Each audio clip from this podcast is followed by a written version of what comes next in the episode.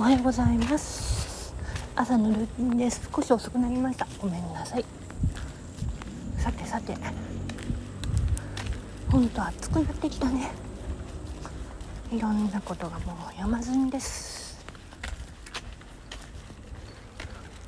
この夏私の生きてるから熱中症に何回かなりかけてるから。やばいと思って。まあ焦ってます。さあそんな中いろいろと私もやってますんだね、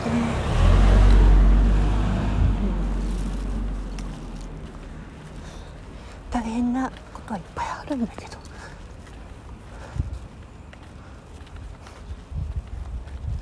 さて今日はねいつも通りに、うん、仕事行ってまあ過ごすって感じかな。明日は遅いからでも雨降っちゃったら海上花火見れないもんな。ほんと。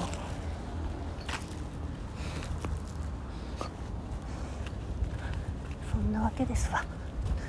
さて今日はねどんな日になるかわからないけどいい一日でありますように。